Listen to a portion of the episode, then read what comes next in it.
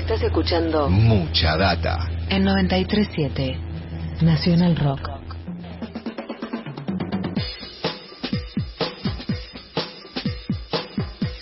9 de la mañana, 21 minutos. Graciana Peñaforte es abogada de Cristina Fernández de Kirchner y es directora también de, Asuntos Jurídicos del Senado, pero además de eso es una de las mujeres, para mí, más admirablemente sólidas y consecuentes que yo encuentro, por lo menos en el entramado de la política argentina. Nos atendió hoy para charlar un poquito y le agradecemos desde ya. Muchas gracias. Bienvenida, Graciana. ¿Cómo estás? Soy Eddie Babenco, acá con mi compañero Juan Manuel Carte. Saludamos. ¿Cómo estás? Buenos días. Muy buenos días. Bueno, gracias por, por, por atendernos. Déjame, que te haga una, una corrección. Sí, Yo no soy actualmente abogada de Cristina. Es verdad, de- fuiste abogada de Cristina, es verdad, ya no, ya no, ya no. Ahora sos directora general de Asuntos Jurídicos del Senado. Exactamente. Muy bien, pero está en tu currículum, por eso lo mencioné nada más. No, Eh, porque siempre dicen, es abogada y yo me, me, siempre digo Veraldi, Veraldi, yo trato de explicar que no, no te estoy interfiriendo en tu trabajo, pero no me lo, no me lo tomas. bueno, está muy bien, igual vale la aclaración, gracias. Eh, bueno, por supuesto te llamamos para hablar de lo que está pasando, de lo que pasó ayer, el lunes en la apertura de las sesiones ordinarias, el presidente Alberto Fernández volvió a instalar en la agenda el debate sobre el funcionamiento del Poder Judicial y el discurso de ayer de Cristina como que le puso la, la frutilla arriba, ¿no? Queda claro también a partir de todos estos discursos que el Poder Judicial a veces es un poder medio perjudicial, ¿no? Eh, lo primero que quiero preguntarte es qué te pasó ayer cerca del mediodía cuando Cristina terminó con, con su alegato. ¿En qué pensaste? ¿Qué sentiste en ese momento? Mirá, a mí el alegato me, me resultó sumamente interesante desde el principio, primero por la gran expectativa que había generado, estaban, vos seguías en redes sociales, todos estaban esperando que empezara, y eso me impactó fuertemente porque a mí me impacta la potencia de la voz pública que tiene Cristina Fernández de Kirchner. Este, y lo segundo, cuando terminó pensé, escucha, con qué claridad explicó cosas que a veces cuesta tanto explicar y que además las explicó alguien cuya voz no puede ser acallada, como también le pasó a Alberto Fernández cuando eh, hizo la, la, la- cuando participó en la asamblea de inicio de sesiones ordinarias. Son dos voces con una potencia que logra vencer el- eh, las restricciones y la invisibilización cuando denuncian o activan determinadas iniciativas. Eso me pareció muy interesante. ¿Sabes cuántas veces los abogados e incluso los dirigentes políticos denunciamos las maniobras de López y lo que sucede es que nos cortan la entrevista o directamente no la transcriben cuando nos- cuando transcriben las entrevistas? Esa, esa capacidad de visibilizar el problema es tremendo, es parte de nuestro siste- ecosistema mediático, donde hay voces con mucha potencia que tienen la capacidad de tapar otras voces, pero está claro que no pueden tapar ni la voz del presidente de la Nación ni la voz de la vicepresidenta de la Nación. Eso y eso me pareció un, un- un primer análisis. Después me pareció muy interesante y muy cierto cómo, cómo dice, cómo el Poder Judicial se va, digo, cuando se va a encaminar a que es un complot. Y, explicó con mucha claridad la vicepresidenta que el lawfare tiene que ver con la necesidad de instalar un determinado modelo económico, o sea que no se trata de tres jueces que hacen tropelías, se trata de un mecanismo de control para instalar el determinado poder económico que tiene complicidad de medios, del poder económico y también de sectores del poder judicial. Y en eso la causa dólar futuro era eh, muy buen ejemplo, porque detrás de la causa dólar futuro lo que había era la vocación de evaluadora de un sector político y de un sector económico.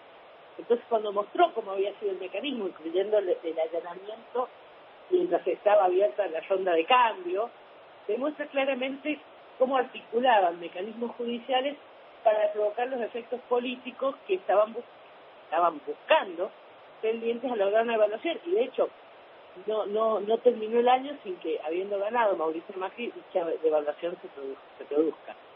Entonces me pareció interesante explicar que lawfare no se trata de un complot de cuatro locos y que cuando denunciamos lawfare estamos denunciando a cuatro locos. Se trata de una estrategia de control este, y una estrategia de poder. Y eso me pareció realmente muy interesante. Y lo otro que me pareció, mi criterio, brillante, como explicó que el lawfare no fue Bonadío, que Bonadío hizo lo que hizo porque se lo permitió el Poder Judicial, se lo permitieron los fiscales, se lo permitió la Cámara de Apelaciones, se lo permitió la Cámara de Casación y además se lo permitió la Corte Suprema. Es decir, ninguna de las instancias supieron poner un coto a las estrategias de manipulación judicial que muy por el contrario las promovieron, las apoyaron y además hicieron oídos sordos a los reclamos. Tres puntos que me parecieron muy difíciles de explicar para cualquiera de nosotros y que Cristina los explicó con una enorme claridad.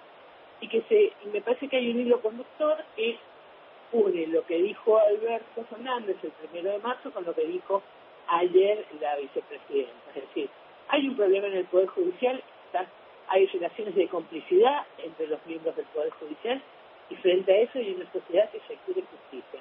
No solo los acusados de la oferta, toda la sociedad.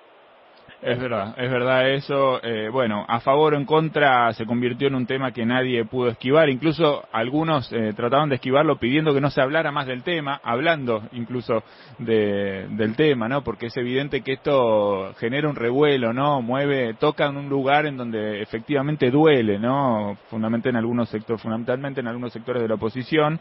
¿Qué es lo que tiene que cambiar para, para desactivar este mal funcionamiento de la justicia y por, y por qué el Consejo de la Magistratura no alcanza para esto? Porque el Consejo de la Magistratura tiene competencias propias que le da la Constitución. Y la, por ejemplo, este, en este gobierno las está ejerciendo, este, pero no alcanza porque hay una serie de cuestiones que hay que resolver, que lo tiene que resolver el órgano donde están los representantes del pueblo, que es el Congreso de la Nación porque tiene que ver con, con leyes, con disposiciones. Me parece muy, muy importante señalar que no alcanza con un solo órgano para que colabore y que hay muchas competencias que el Congreso tiene en materia de control cruzado, como señaló el presidente, que no, no, se, no se han ejercido, o lo que es peor, se han ejercido para controlar. Ayer un abogado contaba un caso que yo lo había olvidado, pero es cierto que como en un momento que querían trasladar a un determinado fiscal, la Comisión del Ministerio Público lo llamó y lo sometió a un interrogatorio de cerca de siete horas. Este, que, digo, ese control cruzado está mal usado. Ahora, si vamos a tomar la problemática de los fiscales, me parece mucho más valioso que se estudie, se analice y piense en los casos efectivamente eh, donde el Consejo, el Congreso colaboró, pensando que si hubiese sido de las causas de espionaje ilegal que estamos atravesando, si no hubiésemos tenido la bicameral de inteligencia respaldando y tomando aquellos, aquellas declaraciones que eh, no podían tomarse a través del Poder Judicial mientras estaba eh, se estaba relevando a sus miembros del secreto, a, los miembros de, de inteligencia del secreto. Esa es la tarea de coordinación y, el control que tiene el Congreso me parece muy valioso, muy valioso. Buenísimo. Te pregunta Graciana Juan Manuel Carg.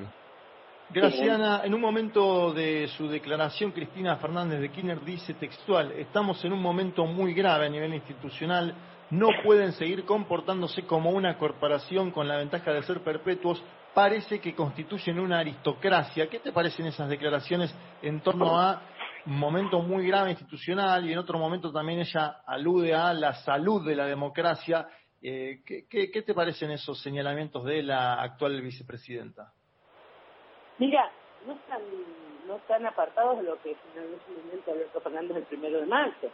Es un poder que está en los márgenes de, en, los márgenes de, de la democracia porque actúa por fuera de ella no solo porque no tiene controles eh, democráticos en términos estrictos, bien dijo Cristina Fernández de Kirchner, que la mayoría de los poderes están sujetos a controles del pueblo, a través de elecciones periódicas, cuanto menos. Este, esto no sucede con el Poder Judicial. Y como no sucede con el Poder Judicial, sin duda es el poder que, en el que menos ha impactado la democracia. O sea, que durante por ejemplo, el último gobierno militar, el Poder Judicial siguió funcionando perfectamente. O sea, tenían, podían cerrar el Congreso, intervenir por fuera de la Constitución del Poder Ejecutivo Pero el Poder Judicial no parecía tener mayores problemas para seguir funcionando, aún estando siendo violada la, la, Constitución Nacional. Eh, digamos, ese te da, te da cuenta de lo lejos que está la democracia de, de, los modos de funcionamiento del Poder Judicial, que, esto pasó. Y me parece que efectivamente estamos en un momento muy, muy deteriorado de la imagen pública y del funcionamiento del Poder Judicial, al punto que el presidente del, el, presidente del máximo tribunal penal de la Argentina está atravesando un proceso sumario y tal vez una denuncia, no, he leído algo en los diarios pero no, no las conozco a profundidad, respecto a conductas, por cierto, reñidas, como dijeron sus colegas, con el decoro con el que debe cumplirse su función, hasta un fiscal que está, que siendo un procesado por tareas de inteligencia ilegal, sigue a cargo de la fiscalía, y que, por cierto, casi le toca la causa sobre inteligencia ilegal. Digo, eso da cuenta que no importa en qué escala estés eh, del Poder Judicial, hay, hay, hay acciones totalmente rendidas con la ley que se siguen ejecutando como si nada. Muy bien, bien. Eh, hubo muchos discursos, Graciana, que se esperaban de alguna manera desde la oposición, ¿no? Por ejemplo, no sé, Cristina inventa lo del lofer porque le preocupan las causas que tiene, bla, bla, bla, bla, bla. Eh, me sorprendieron, sí, las declaraciones del ex viceministro de Economía de, de Axel Kicillof, Manuel Álvarez Agis, diciendo, bueno, son decisiones políticas que se toman, ¿no? Eh, la, causa de dólar futuro es igual a la causa eh, que se está tratando de llevar adelante, que investiga cómo fue que se endeudó a la Argentina con el FMI saltándose un montón de, normas que, había que respetar. Eh, ¿Te parece que son situaciones equiparables? ¿Te parece que se puede pensar de esa manera? Yo, yo le tengo una enorme estima a Emanuel y entiendo que lo dice desde la lógica de, un economista, yo voy a dar mi opinión desde la lógica de una abogada. Que aclaro, me, me pones una suma más grave que 2 más 2 y tal vez pierdo la paciencia y no la puedo resolver. eh, pero de leyes dice, eh, no se está juzgando la decisión de tomar deuda, porque efectivamente, y en eso tiene razón Álvarez Agis, eh, la decisión de tomar deuda es una decisión política, lo que se está juzgando es el modo en que se hizo, porque uno puede tomar decisiones políticas, pero no las puede tener por fuera de la ley. La Constitución señala que para tomar deuda tiene que intervenir el Congreso. No lo digo yo, no lo decís vos, lo dice la Constitución. Primera pregunta, ¿el Congreso intervino en esta toma de deuda? No. No. Entonces te das cuenta que no estoy discutiendo si, si estaba bien o no tomarla. Estoy diciendo, no se cumplió con la Constitución al tomarla. Segundo punto, la toma de deuda tiene un trámite que implica un, un, informe de las áreas técnicas sobre la necesidad de tomar deuda y un informe de las áreas técnicas que evalúe las condiciones de esa deuda. Es decir, dictámenes que digan que es legal y que se ajusta. ¿Están estos dictámenes y estos informes? No.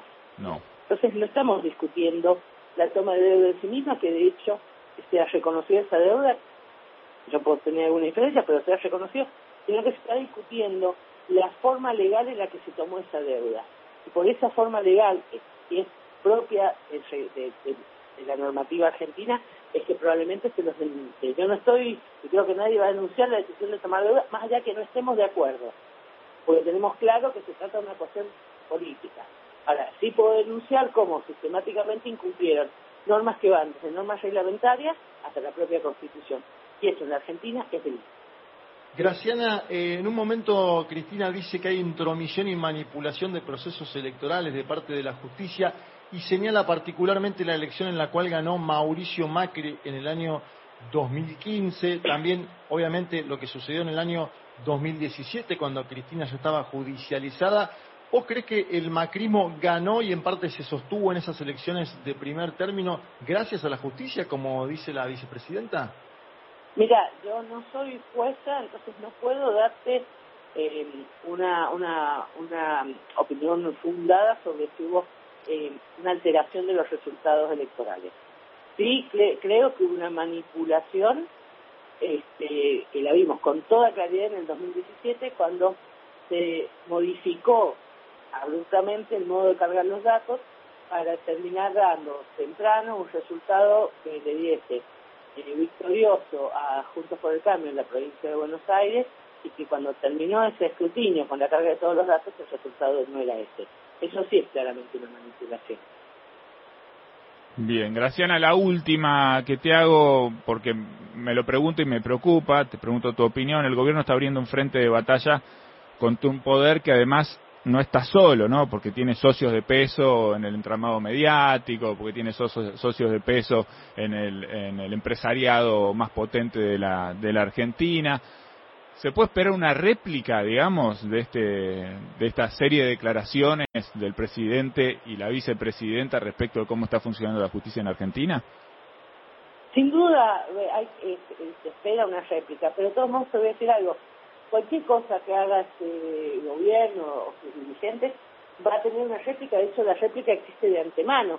Vos pensás lo que pasó con la vacuna, que lo dijo con mucha claridad, es decir, antes que se, se, se, aceptara eh, masivamente la vacuna rusa, nosotros veíamos en la oposición señalar que estábamos envenenando, pretendiendo envenenar a la sociedad. A ver, repito, no se trata de una pelea individual entre dirigentes del oficialismo de la oposición. Se trata de una disputa sobre modelos de país y modelos económicos de distribución de los ingresos. Está claro que en el modelo de Cambiemos la vacunación masiva no era un modelo adecuado. Lo estás viendo en pequeña escala, y se puede más pequeña escala, en el gobierno de la ciudad, que teniendo pocas vacunas ha dado privilegios para que las para que las apliquen sectores, eh, empresas de prepaga, frente al modelo nacional donde hay órdenes eh, para vacunar según los grados de necesidad. Me parece que son es tan clara la disputa de distintos modelos que solo podés esperar una réplica porque el objetivo no es no son los temas puntuales, es una disputa de intereses y de concepción del mundo y de la Argentina. Muy bien, Graciana, te agradecemos muchísimo este, este rato de charla, un beso grande y estamos en contacto siempre, dale. Igualmente, fuerte gracias a ustedes también. Muchas gracias. Ahí estaba entonces Graciana Peñafort pasando hoy por mucha data, es directora general de Asuntos Jurídicos del Senado y nos ayuda también a, a, pensar un poco, digamos, el corolario de lo que fue el alegato de ayer de Cristina Fernández de Kirchner por la causa dólar futuro ahí frente a los jueces de casación. Lunes a viernes, de 9 a 11. Mucha data.